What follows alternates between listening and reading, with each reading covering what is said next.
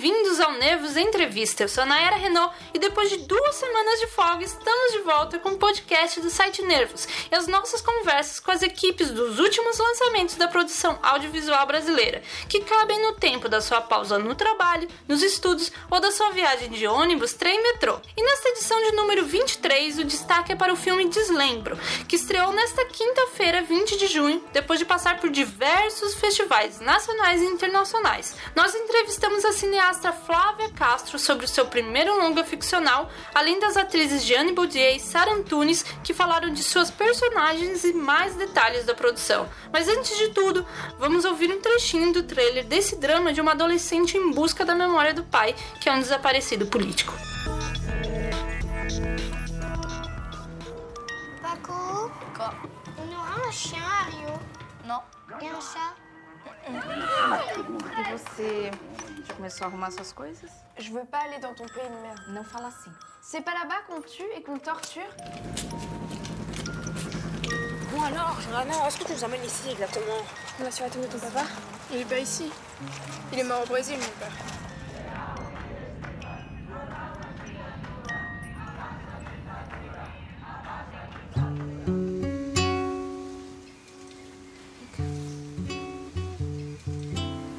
Tempo que vocês voltaram? Dois meses, três semanas e um dia. Tu não pareces lá muito adaptada. Eu não disse que eu tava. Mãe, como você pode ter certeza que ele morreu se você nem viu? Por favor, Joana. Maman, réponds cette fois-ci. Você sabe muito bem o que quer dizer desaparecido político. Non, je sais pas. Pour moi, c'est ces types qui vont acheter un paquet de clopes au coin de la rue et qui reviennent jamais. C'est ça qu'il a fait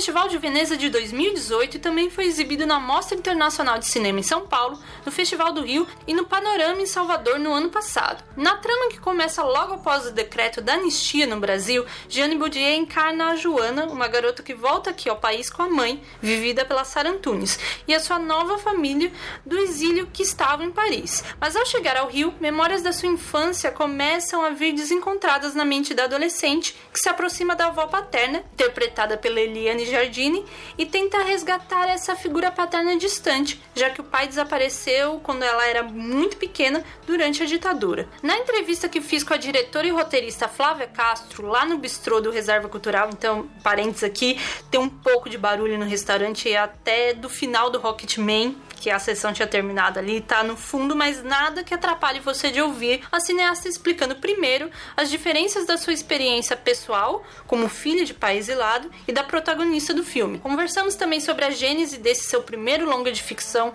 suas escolhas estéticas, o processo de casting, né, para esse elenco, a recepção da obra nos festivais e seu próximo trabalho, como você escuta a partir de agora. As pessoas têm tendência a associar de uma forma muito direta a minha história à história da Jona. Tem uma diferença fundamental, é que o meu pai não foi um desaparecido político. Então a experiência do exílio, esse, isso sim, realmente eu tive também, criança, adolescente, né?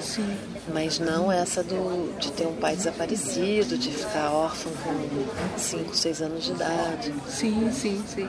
Então, o que eu ia falar era justamente assim, digamos, dessa junção da sua experiência pessoal com, com um, um pai que foi exilado político, ah, o que você pesquisou como documentarista, né, no, no, no Diário de uma Busca, então você vendo o relato dos outros e juntar isso para chegar no seu primeiro longa ficcional, assim, né, chegar ne- nesse lugar justamente de- dessa outra experiência que você queria contar.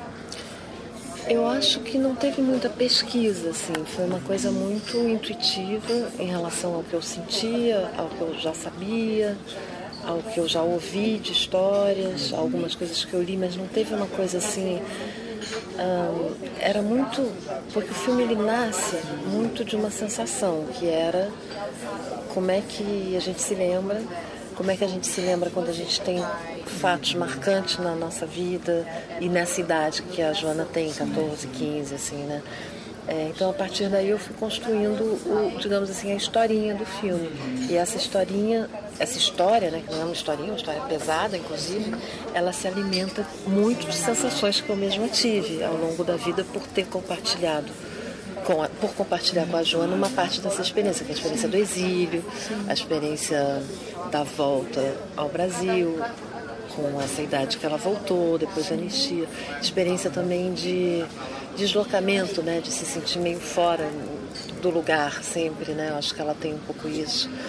E também de deslumbramento, eu acho que a Joana, quando ela chega no Rio, ela tem uma reação, uma rejeição, mas ao, aos poucos aquela cidade puxa ela para si, né? Através da natureza, da Sim. música, do Caetano, de coisas que são muito fortes quando você chega no Brasil e que você tem alguma ligação com arte, ou enfim, né? Sim, sim, sim.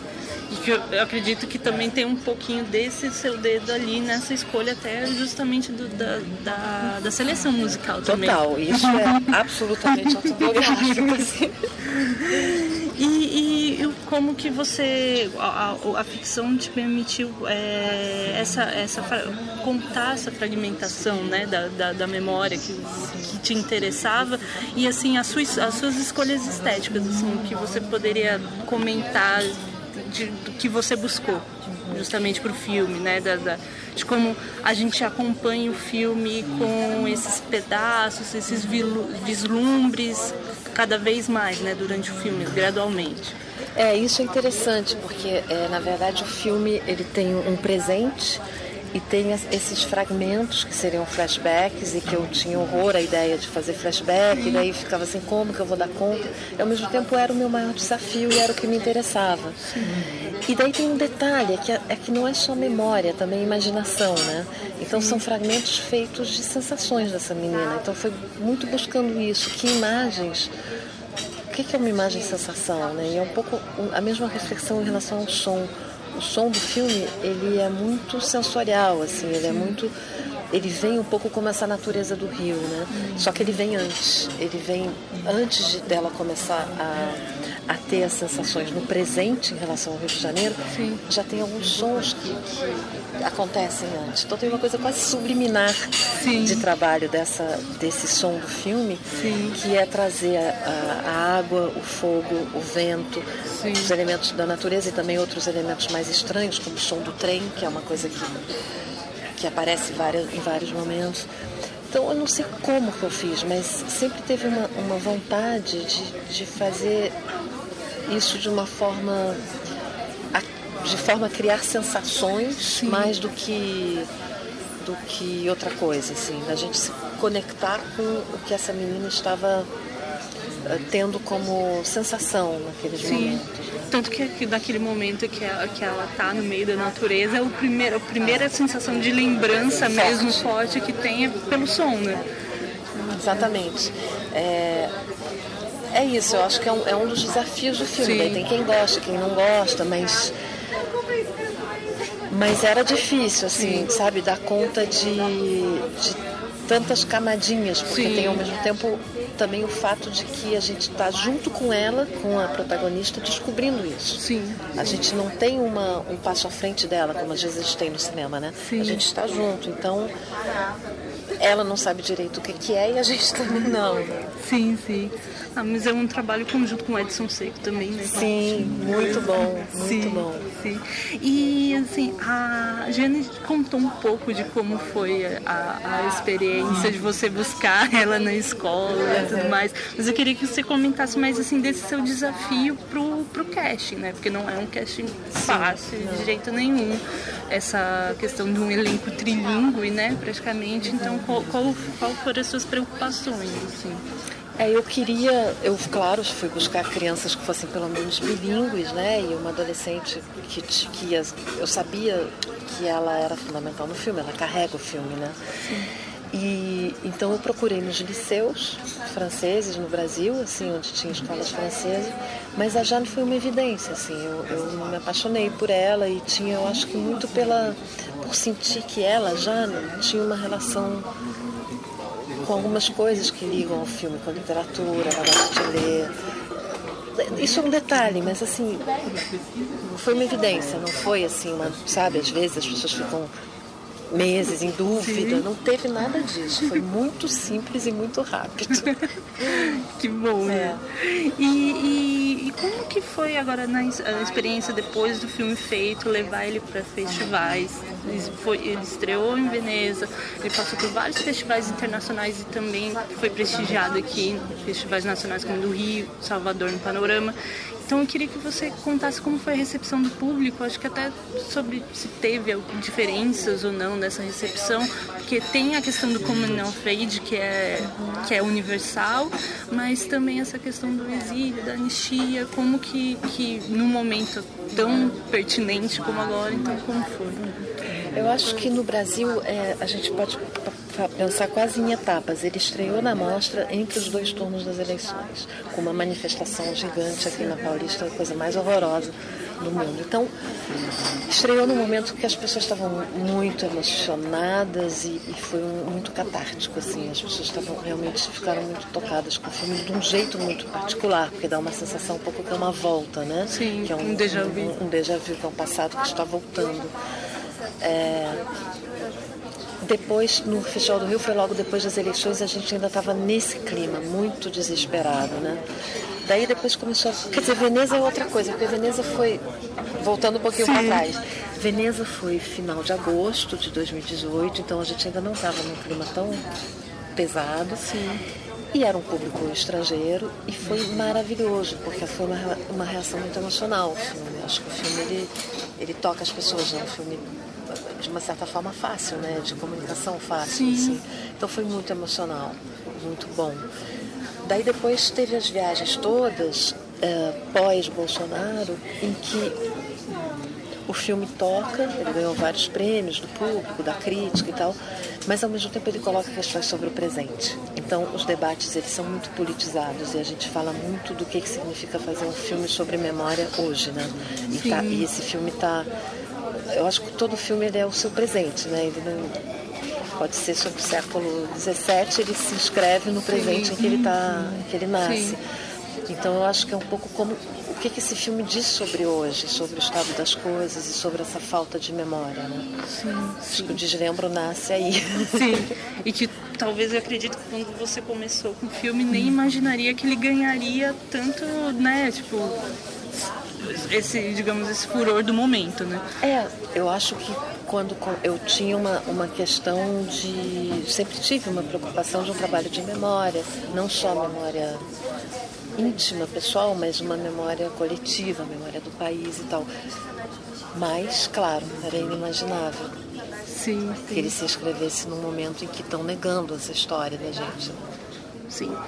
E assim, o que, que, você, você pode adiantar alguma coisa? Eu sei que também é um período complicado para falar de próximos trabalhos, mas assim, tem alguma coisa que você pode adiantar de próximos projetos? Tem que tá um projeto que é um híbrido do documentário ficção que chama Retrato de um Homem Invisível, que é no qual eu estou trabalhando agora. Ah, que também tem memória, faz parte disso, questões Sim. relativas à memória, mas não tem nada a ver com a minha história, é uma sim. outra outro tempo. Sim, sim, sim. Vem mais por aí da Flávia nos cinemas e aqui também, daqui a pouco, no nosso quadro Conexões Nervosas. Só que antes, tem um bate-papo com o um elenco. A estreante franco-brasileira Jeanne Baudier conta como foi escolhida para o papel de Joana, enquanto a Sara Antunes fala da sua relação também pessoal com os temas sociais e familiares do filme. As duas atrizes ainda conversaram sobre o processo de construção desse relacionamento mãe e filha que vemos na tela, a interpretação trilingue nesta família de exilados e projetos futuros. Vamos ouvir? Como surgiu o convite para o filme ou o processo de seleção? Como foi assim essa entrada para vocês no projeto, especialmente para Gianni, sendo o primeiro trabalho no cinema, assim, né? Esse impacto da primeira experiência. Bom, acho que a Flávia precisava de uma de uma atriz que falasse português e francês, né? O que já não é tão comum, então já. Mas é... então ela veio pro Liceu Mulher, que é a escola bilíngue no Rio de Janeiro, e ela veio pra minha aula de teatro. Eu me lembro que ela tava lá, a gente tava na aula de teatro, ela tava lá atrás, sentada, olhando. Aí nem sabia muito bem o que ela tava fazendo aí. Aí no final ela disse que ela tava procurando é, atores pro filme dela que sejam bilíngues e ela falou: vocês podem enviar um vídeo falando isso, isso, isso. Aí eu enviei o vídeo. Eu até me lembro que, porque a Flávia já conhecia os meus pais um pouquinho, eu até me lembro que ela disse pra eles que eu era muito jovem pro papel e que provavelmente não ia dar. Mas eu enviei o, o, vídeo até assim e depois ela me chamou. Eu fui lá pra videofilmes e eu, a gente gravou umas coisas, umas cenas, eu improvisei, assim. E a gente só conversou, sabe, com a Flávia. Pouco a pouco, assim, ela me chamou mais, mais uma vez, mais uma vez. Cada vez era um trabalho mais mais é, sério, sabe? Tipo, eu encontrava com, com os outros atores, a gente fazia uns exercícios, a gente fazia umas cenas, então pouco a pouco assim, ela me chamou, me chamou, me chamou e acabou que ela me escolheu no final. Mas foi um processo muito longo, assim, eu acho que uns quatro, cinco meses de, de encontros, assim. Sim. Foi mesmo, porque ia, alterou a data, então a gente continuou o processo. E a, a minha, é, a princípio, seria uma outra atriz. E aí a Flávia depois entendeu que seria importante que a atriz falasse francês. Sim. E que talvez tivesse um contato com crianças, enfim, talvez ela tenha sentido falta disso, porque, como, como viu, né, tem, tem um lugar ali que é de uma intimidade, que pode ser conquistada, mas mas, por exemplo, se a atriz também não fala francês, ela ia, ia perder talvez eh, no contato da, da fala com todos, né? Sim. E aí que eu cheguei por indicação, uma, uma pessoa que trabalha comigo, que é a Carol Condé, falou assim, Sara, eu, eu, tenho trabalhos muito ligados à política, desastre, acho que tem tudo a ver, você fala francês, vai lá. E eu já tinha visto o primeiro longa dela, Diário de uma Blusa, e quando eu vi, eu escrevi. Eu tô muito tocada, a história do meu pai tem a ver com isso, e eu quero trabalhar com você, né? E eu contei isso pra ela, já que eu encontrei com ela, aí ela reviu esse e-mail que eu mandei pra ela na época, então foi assim um encontro, meu pai foi zelado, assim e a maternidade. Então acho que foi um, assim, a sensação assim, eu, eu, quando eu eu falei assim, eu, tenho, eu quero fazer isso, eu tenho que fazer isso. Quando eu cheguei, ela já tinha, a gente já tinha sido escolhida e ela estava muito apaixonada. Eu falei, essa menina, eu vi muitas meninas, mas ela é especial. Olha aqui ela cantando, ela é... então ela já tinha um ela já tinha tido o primeiro encontro, que era o, o encontro fundamental, sabe? Sim. E, e, eu acho que a partir desse a gente foi formando essa família. Essa família. E eu me lembro também da primeira vez que eu encontrei com a Sarah, a Flávia tinha me falado que ela era importantíssima pro filme e a relação entre a Joana e a Ana era, assim, fundamental. E eu me lembro que a gente fez aquela cena da cebola foi meu teste, né? Aham, uhum, foi seu teste. E eu nunca senti uma conexão assim com uma atriz tão rápida. E porque eu tava com medo, né, no início. Falei, pô, eu tenho que interagir com uma atriz profissional e tal. A gente tá sendo filmado, mas foi assim, eu fiquei muito emocionada no final, porque eu fiquei tipo, cara, tem, tem que ser ela. E a Flávia até me falou depois. Ela, com certeza, sabe? Mas foi, foi muito especial esse encontro. É, muito importante. Foi muito especial. Eu tava super nervosa. Uhum. Porque eu achava que eu parecia muito mais jovem do que. Eu tenho, eu tenho idade pra ser mãe dela, que fazer 38 anos, mas eu achava que eu parecia jovem.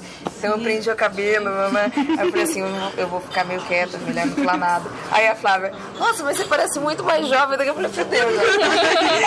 Foi a primeira coisa que ela falou, eu falei, ah, então tá bom, já soltei, eu falei, ah, não, não tô nada. Mas não é isso, né, que a gente, não é por isso que a gente cria essas... E ela, ela é mestra nisso, ela não vai pegar porque uma é alto, porque o olho azul, porque o casting não é feito por, por, às vezes por coisas que o mercado dita que eu acho também sempre achei uma bobagem. Sim. É sempre por questões muito mais invisíveis, sabe? Sim, sim.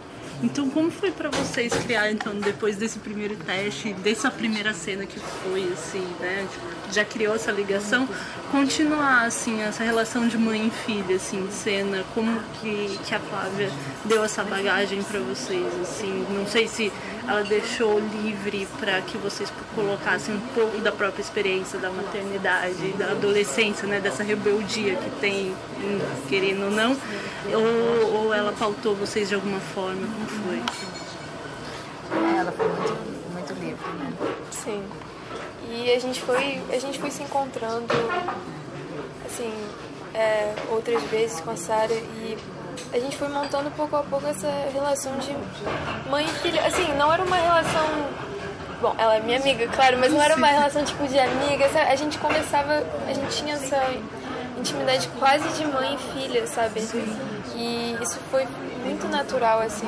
E a, Flávia deixou as coisas assim, ela não forçou nada. E claro que a gente também trabalhou bastante. A gente montou essa relação com trabalho, com é, ensaios e tudo, mas foi assim, muito, muito natural, muito orgânico. orgânico. E também era uma mãe e filha que não era também tanta diferença de idade, então também tinha a ver com a gente, a gente conversava sobre coisas, mas é, éramos parceiras de.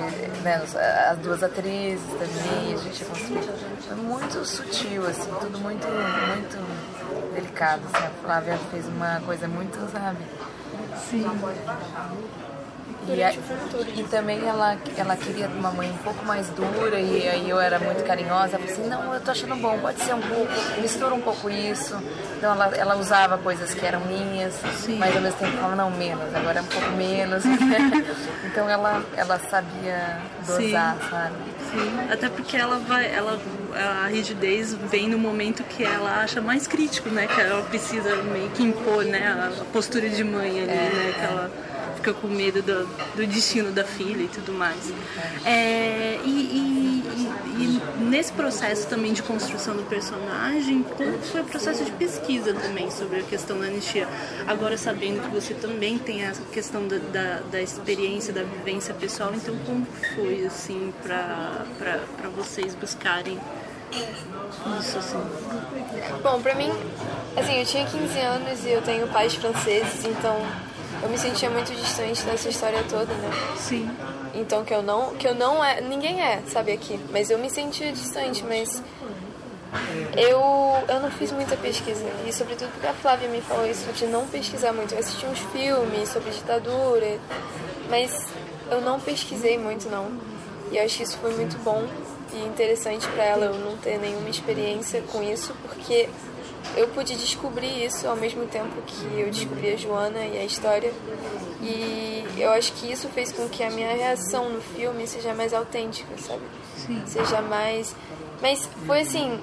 Eu me lembro, eu falei isso, acho que foi no Making Off ou uma coisa assim. É, eu me lembro do momento que eu vi o. Porque eu não tenho essa coisa de. Eu nunca perdi alguém da minha família, nem o meu pai, sabe? Então eu não, não consegui entender no início como é essa coisa de perder o pai. E eu queria entender por que que a Joana estava tão obcecada com essa verdade sobre o pai dela. Eu não entendia, porque eu não me identificava. Aí eu sempre falo que foi quando eu vi o Jesuíta Barbosa, que é o ator do pai, pela primeira vez. Eu não sei porquê, eu entendi. é estranho, mas eu vi assim o olhar dele, eu vi ele como pessoa, assim, e eu só pensei, poxa, ela foi ele que ela perdeu, sabe? E eu só ficava olhando pra ele assim, com ele falando, ele rindo e tal. Você perde uma pessoa assim, deve ser. Aí foi pouco a pouco eu consegui entender essa sensação que pra mim é ainda mais importante do que só a ditadura, o contexto em si, porque ela é muito jovem, ela sabe, não, não tem plena consciência. O mais importante pra mim era essa história do pai, de perder o pai, a busca da verdade. E assim, demorou, mas eu, eu entendi, eu senti isso. Então foi.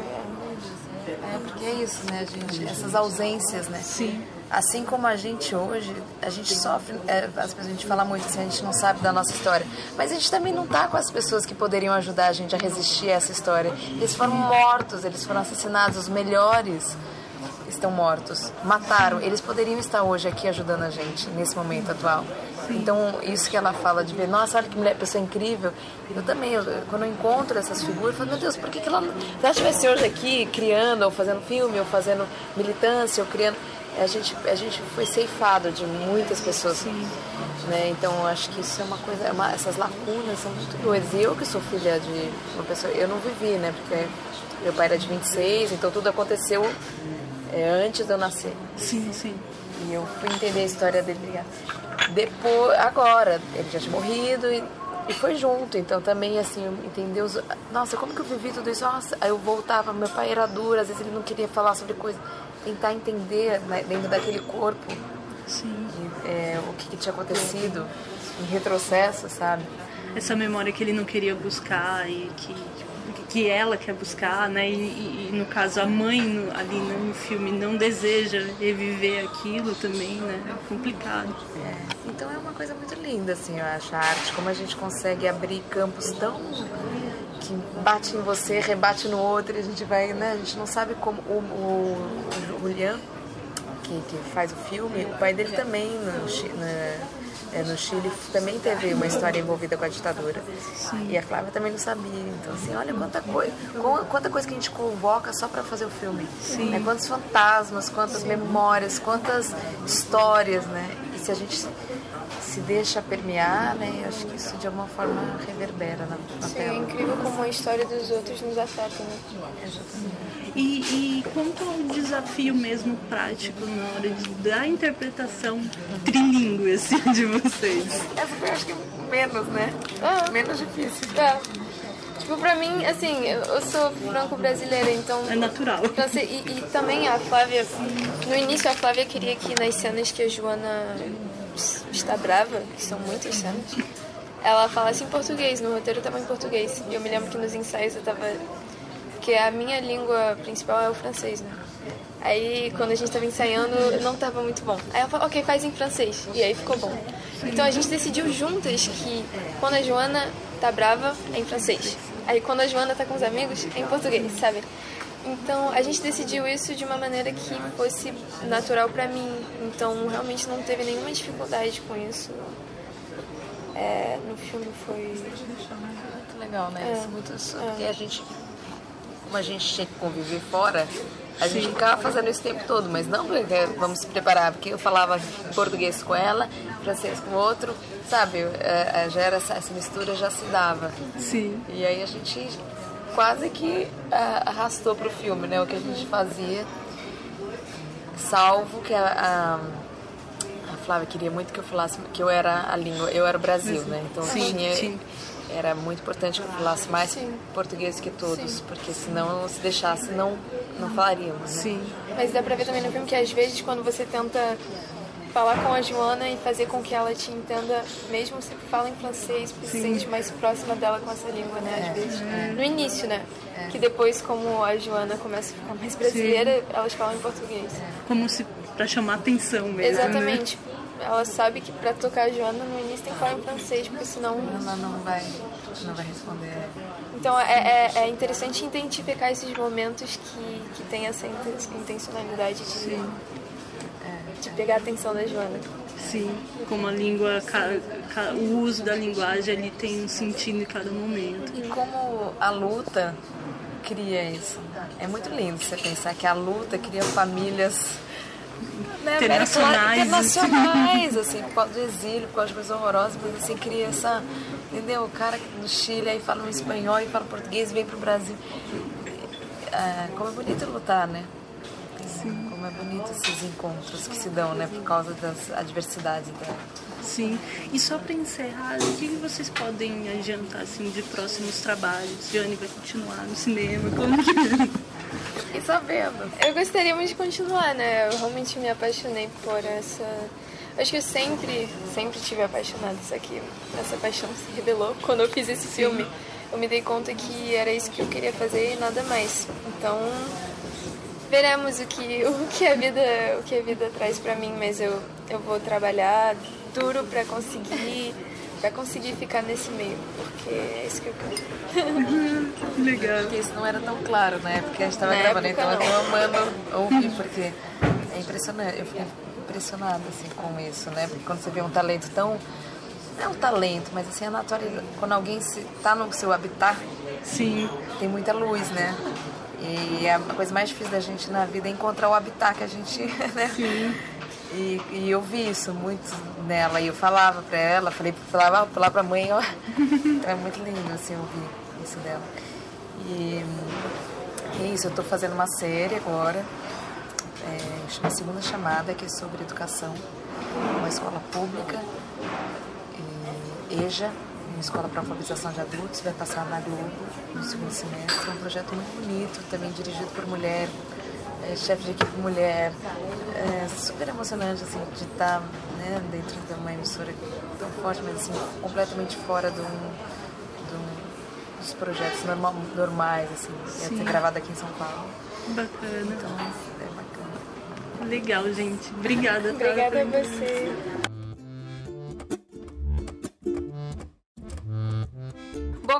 Gosta, né? Então você vai adorar as dicas de hoje no Conexões Nervosas, o quadro de recomendações do nosso podcast. Primeiro são os artistas que indicam obras que estejam relacionadas de alguma maneira com o seu trabalho e a cineasta Flávia Castro deixou as suas por aqui. Portanto, se você gostou de Deslembro, também pode curtir a vontade que me dá é de falar de um filme, mas não tem nada a ver com Deslembro, só que é um, um dos filmes que mais me marcou no ano passado, que é o Lázaro Felice, da Alicia Roche, não sei dizer o nome dela, Sim. uma diretora italiana, e é um filme que eu acho que é um que tem uma coisa muito atemporal, mas que fala do nosso presente, do capitalismo pós-capitalismo selvagem, o que, é que acontece com as pessoas.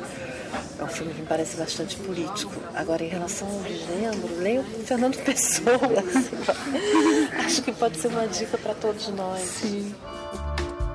Fernando Pessoa é sempre uma boa indicação, né, minha gente? Do lado de cá, a minha dica da vez será novamente sobre um episódio específico, já que o tema exige isso. No caso, é a primeira e segunda parte de uma discussão do podcast Fronteiras da Ciência, produzido pela Rádio da Universidade Federal do Rio Grande do Sul, a UFRGS, sobre ditadura e, assim, sob o viés da memória, seja coletiva ou dos relatos individuais, e como registrar a história no momento presente de um modo científico.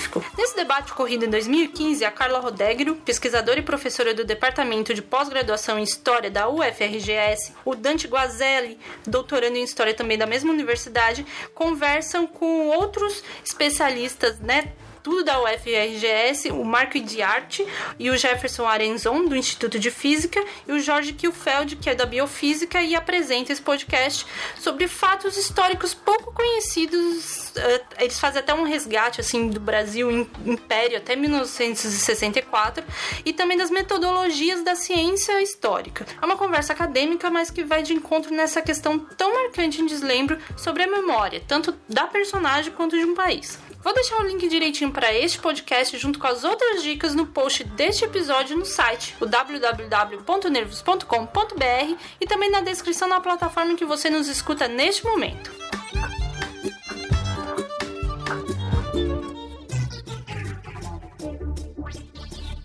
Assim termina o 23º Nervos Entrevista sobre o filme Deslembro, que está em cartaz nos cinemas desde esta quinta, 20 de junho, com distribuição da Imovision. Consulte a programação das salas na sua região para saber se ele está passando perto da sua casa. Mas não tem desculpa para você não ouvir o nosso podcast em qualquer lugar. Esta conversa, como os episódios anteriores, estão no SoundCloud, Spotify, iTunes, Google Podcasts, no seu feed ou disponível também para download lá no Nervos, onde você encontra ainda mais conteúdo sobre cinema cinema, TV, música, enfim, cultura no geral. Se gostou, curte e compartilha. Se viu onde podemos melhorar, comenta ou escreve para o Nervos Site, tudo junto, nervossite@gmail.com, pois queremos atender bem para atender sempre. E para compensar esse ato aí, vem uma edição recheada na semana que vem, que traz muitas estreias nacionais e nós vamos cobrir todas no site e pelo menos três delas vão estar aqui no podcast. Tem de tudo, desde o desafio de levar uma turma muito famosa para os cinemas, as crises de dois homens em profissões de risco. Estão curiosos? Então fiquem ligados. Obrigada pela e até a próxima!